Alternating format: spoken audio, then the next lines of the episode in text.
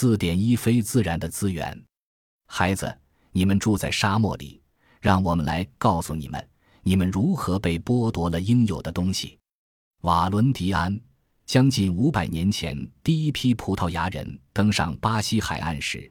遇见了沿巴西东南海岸一路蔓延且深入内陆的辽阔大西洋森林，一些欧洲人为它的磅礴辽阔而瞠目结舌，以欣赏自然美景的心情看待它；但大部分欧洲人视其为可怕动物的出没之地，或前进的障碍，或值得砍伐利用的资源。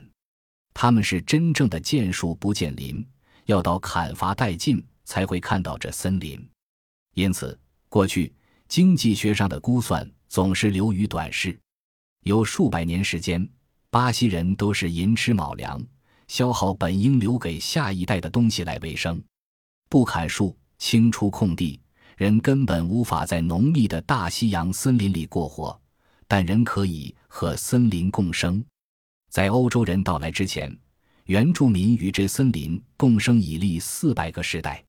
他们大抵以狩猎、采集为生，但也发展出先进的刀耕火种农业。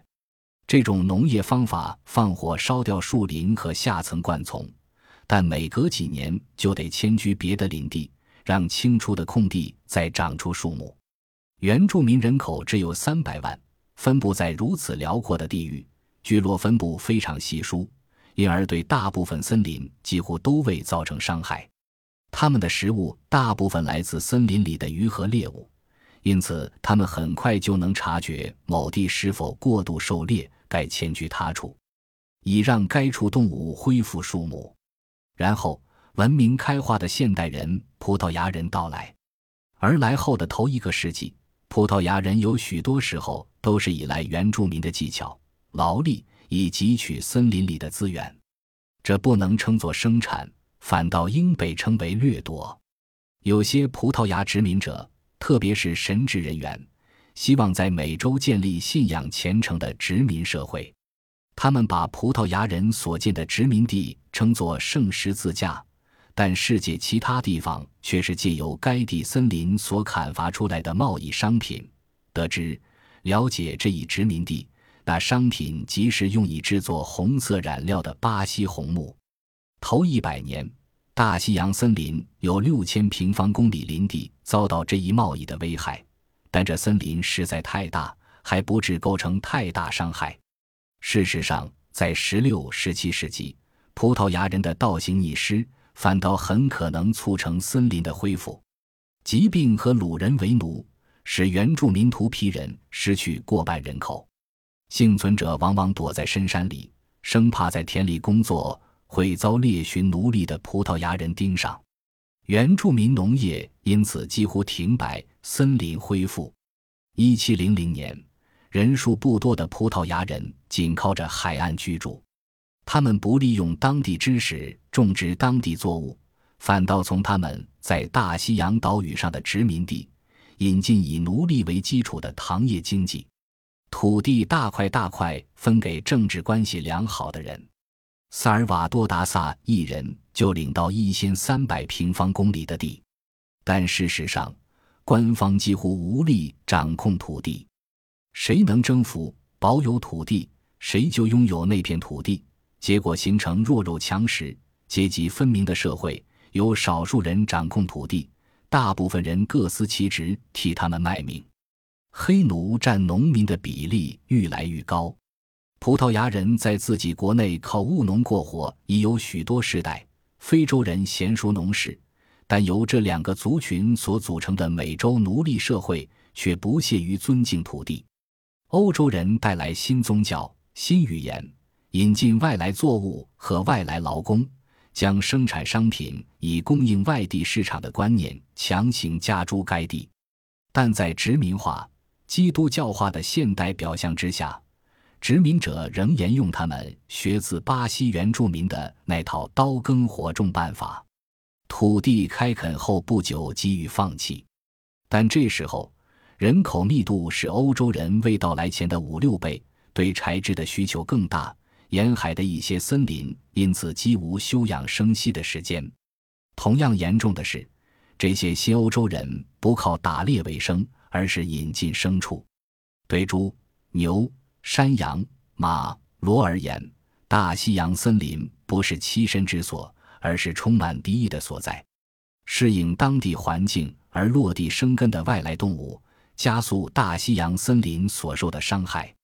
但182年巴西独立时，大西洋森林只消失一小部分。毕竟。当时整个巴西的人口顶多只有五百万，是现今圣保罗市人口的三分之一不到。另一种外来作物咖啡带头攻入内陆。咖啡于十八世纪结束时被引进，到一九零零年时，巴西咖啡产量已比世界其他地方的产量总和还多。咖啡向来广被标举为引领现代化的作物。巴西的咖啡种植者则普遍被誉为启蒙企业家，但事实上，这根本谈不上是农业。用来指称矿工的 “lavrador” 这个词，也可用于指称农业工人，绝非出于偶然。树木遭恣意砍烧，在树桩周围土地栽上咖啡幼苗，没有遮阳，没有施肥，除了锄，没用其他工具。二三十年后。咖啡树已把原始森林里的养分吸光，于是咖啡园遭弃置为牧草地，而牧草地往往转而变成岩石裸露的荒地。咖啡种植园主承认，这其实不是栽种，而应视为摧残。二十世纪初期，在种植咖啡的米纳斯吉拉斯州，未遭清除的林地，其经济价值比种植咖啡的土地高过七成。因为森林土壤较肥沃，过去巴西能以低价咖啡攻占世界市场，就因为土地便宜且肥沃。没有人计算过这一活股本的贬值或替补成本。就此而言，咖啡种植者是在耗用未来的资源，而把账单留给后代子孙支付。这笔账非常高昂，因为大西洋森林不是可再生的资源。砍掉森林，贻害甚大。里约热内卢海湾周边的红树林一旦砍掉，有颗水生动物和鱼数量锐减，以它们为食的猎物随之减少。注入这海湾的河川淤塞，大大妨碍海上交通，使疟疾的威胁升高。在其他地方，砍伐森林造成定期性干旱和更极端的气温，许多物种消失。造成如此破坏的元凶，不是无知的印第安人或欧洲殖民者，就连咖啡种植者的原始耕种方法也不是祸首。无宁是近代科技加快了摧残大西洋森林的速度。铁路使遥远森林变得可以进入，鼓励咖啡种植者更快放弃现有的咖啡园，转而往更深入内陆的原始森林开垦。火车使枕木和充当燃料的木柴大受需求，也使其他产业，特别是炼铁业者，因为有更充裕的木炭来源而更为欣欣向荣。巴西政府无意愿或无能保护自己土地上的森林，很大一部分是因为国家贫穷、衰弱且为地主上层阶级所把持。一九三零年代，平民主义政权的建立。使这一情势改观。一九七零年代，使森林为取之不尽之资源的观念开始改变。接着，政府开始致力于开辟自然保护区，保护公有地，但破坏森林的步伐只稍稍减缓。面对社会上悬殊的贫富差距，巴西政府的因应之道是加强经济发展，而非财富重新分配。在这种心态下，森林不是祖传遗产，不是宝库，而是尚未开发利用的资源。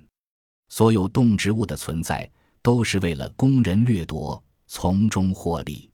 平民主义者乃至左派人士和保守派一样鄙视其他物种。他们主张保护自然资源是富国才做得起的奢侈行径，穷国得更加砍伐，以喂饱快速增加的人口。